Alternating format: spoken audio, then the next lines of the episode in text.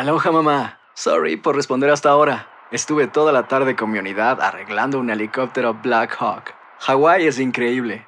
Luego te cuento más. Te quiero. Be All You Can Be, visitando goarmy.com diagonal español. Hacer tequila, Don Julio, es como escribir una carta de amor a México. Beber tequila, Don Julio, es como declarar ese amor al mundo entero. Don Julio es el tequila de lujo original, hecho con la misma pasión que recorre las raíces de nuestro país. Porque si no es por amor, ¿para qué? Consume responsablemente. Don Julio Tequila, 40% alcohol por volumen, 2020. Importado por Diageo Americas, New York, New York. When something happens to your car, you might say,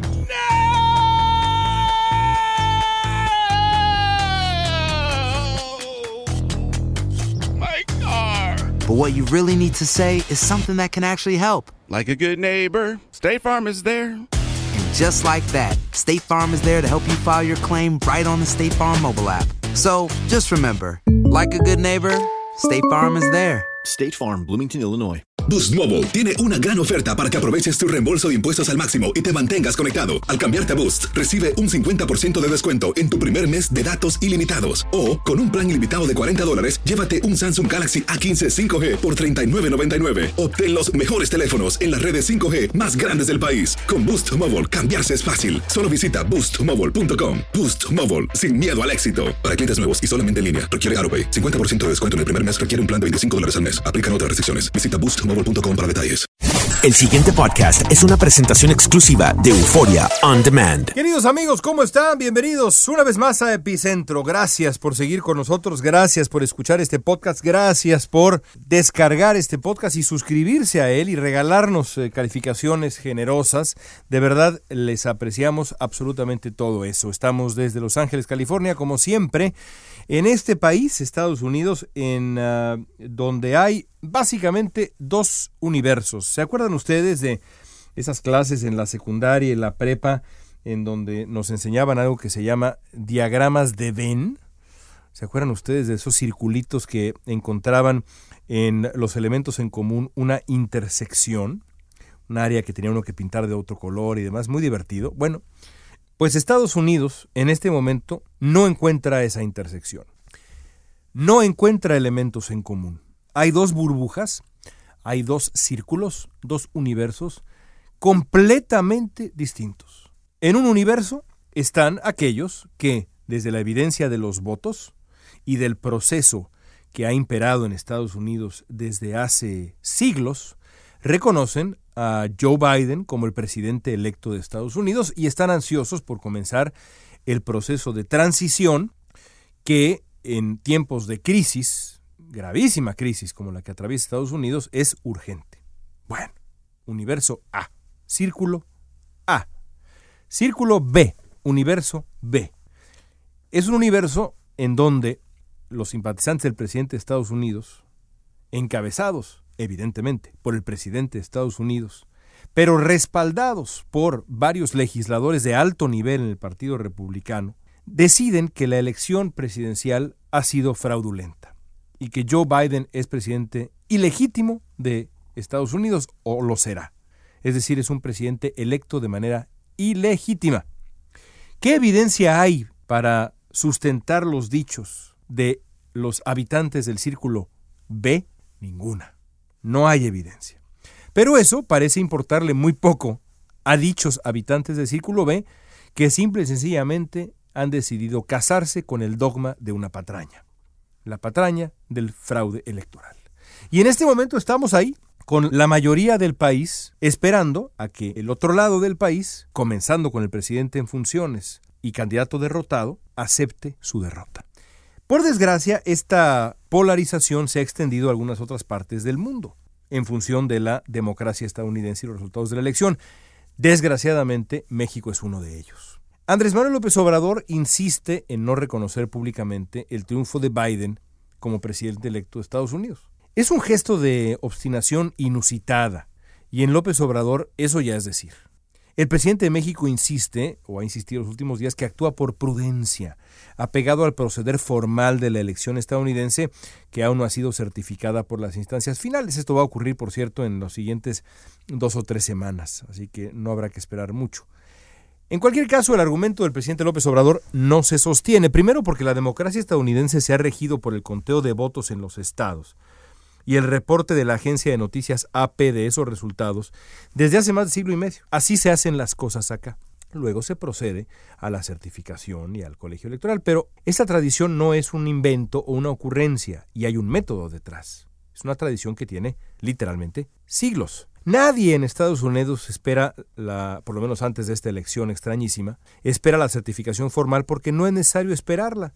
El conteo de los votos y el reporte riguroso de ese conteo ha sido siempre más que suficiente. E insisto, la tradición no es casualidad. Arraiga en la bien ganada confianza que existe en el proceso democrático estadounidense. Estudio tras estudio, ya lo hemos hablado aquí, demuestra que en la historia moderna de este país no hay evidencia alguna de una confabulación, de un fraude electoral masivo, concertado. Simplemente no la hay. Eso lo sabía Donald Trump cuando ganó por 70 mil votos hace cuatro años y estaba feliz. Antes de que siquiera se hubiera comenzado a certificar el proceso en los estados, el hombre ya estaba listo para reunirse con Obama, ya había levantado el teléfono para aceptar la llamada de Hillary Clinton en donde Clinton reconocía su derrota y el triunfo de Trump. Pero ahora que perdió, ah, la cosa es distinta.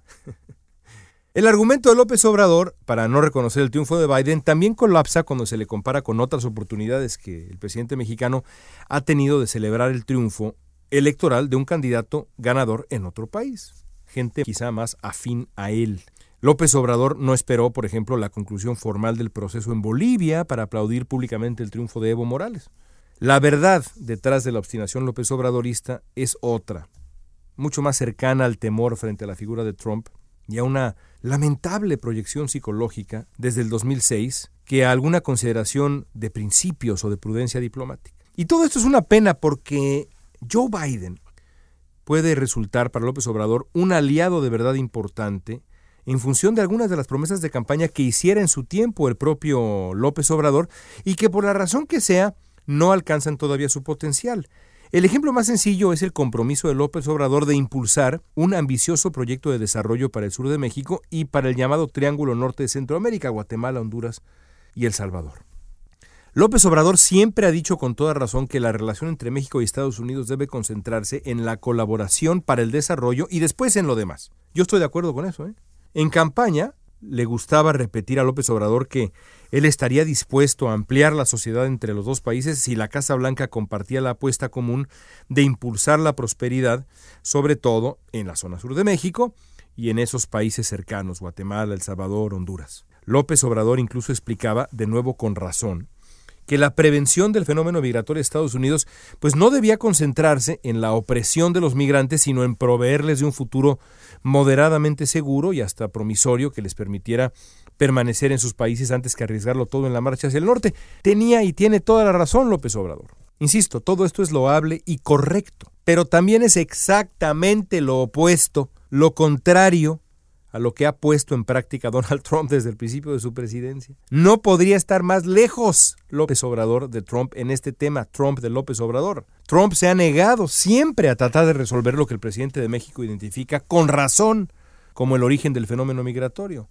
A Trump nunca le ha interesado apoyar el desarrollo de Centroamérica. No solo eso, durante su gobierno, en un intento por castigar a los centroamericanos por no hacer más para frenar la migración, recortó la de por sí escasa ayuda de Estados Unidos a esos tres países que han generado desde hace ya algunos años, pues sí, una oleada de migrantes que buscan escapar de la violencia, la marginación, el desamparo en Centroamérica. En otras palabras, Trump no solo no ha colaborado con el meritorio proyecto de desarrollo y prosperidad de López Obrador en Centroamérica, lo ha ignorado y uno podría pensar hasta lo ha boicoteado. En el camino, además, ha obligado al gobierno de México a militarizar su frontera sur, reprimir migrantes y colaborar con programas inhumanos de retención de refugiados en la frontera norte, el famoso Remain in Mexico. Es decir, Trump ha obligado a Andrés Manuel López Obrador a traicionarse a sí mismo. Con Biden, al menos en materia de desarrollo en Centroamérica y migración, el rumbo sería distinto. Será distinto. A diferencia de Trump, Biden de verdad parece comprometido con la necesidad de invertir seriamente en Centroamérica para, mitigar la migración, construir una región más estable. Así lo ha dicho en su discurso de campaña Biden. Claro, es verdad que las promesas de campaña tienden a quedarse solo en eso, pero entonces miremos la trayectoria de Biden. En el 2014, Biden fue pieza clave en la negociación que adjudicó 750 millones de dólares de apoyo diverso para Centroamérica. La intención del plan era idéntica a lo que el presidente de México siempre ha buscado, colaboración para el desarrollo y la prosperidad.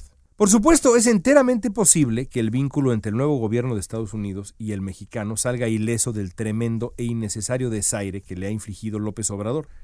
De ser así, el proyecto para el desarrollo de Centroamérica podría convertirse en una realidad. Ojalá que así sea. Sería una gran noticia. Tan grande noticia que el presidente de México haría bien en calcular con todo cuidado quién es realmente aliado de sus ideas y sus proyectos y quién lo usa para otros propósitos. Ya veremos. ¿Se dará cuenta? Ojalá que sí. Llegamos al final de Epicentro, amigos. Gracias por escucharnos. Como siempre, es un placer estar con ustedes. Volvemos con otra reflexión la próxima semana. El pasado podcast fue una presentación exclusiva de Euphoria On Demand. Para escuchar otros episodios de este y otros podcasts, visítanos en euphoriaondemand.com. Aloha, mamá. Sorry por responder hasta ahora. Estuve toda la tarde con mi unidad arreglando un helicóptero Black Hawk. Hawái es increíble. Luego te cuento más. Te quiero.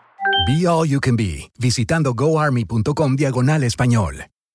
Boost Mobile tiene una gran oferta para que aproveches tu reembolso de impuestos al máximo y te mantengas conectado. Al cambiarte a Boost, recibe un 50% de descuento en tu primer mes de datos ilimitados. O, con un plan ilimitado de 40 dólares, llévate un Samsung Galaxy A15 5G por $39.99. Obtén los mejores teléfonos en las redes 5G más grandes del país. Con Boost Mobile, cambiarse es fácil. Solo visita boostmobile.com. Boost Mobile, sin miedo al éxito. Para clientes nuevos y solamente en línea, requiere AroPay. 50% de descuento en el primer mes requiere un plan de 25 dólares al mes. Aplican otras restricciones. Visita Si no sabes que el Spicy McCrispy tiene Spicy Pepper Sauce en el pan de arriba y en el pan de abajo, ¿qué sabes tú de la vida? Para, pa, pa, pa.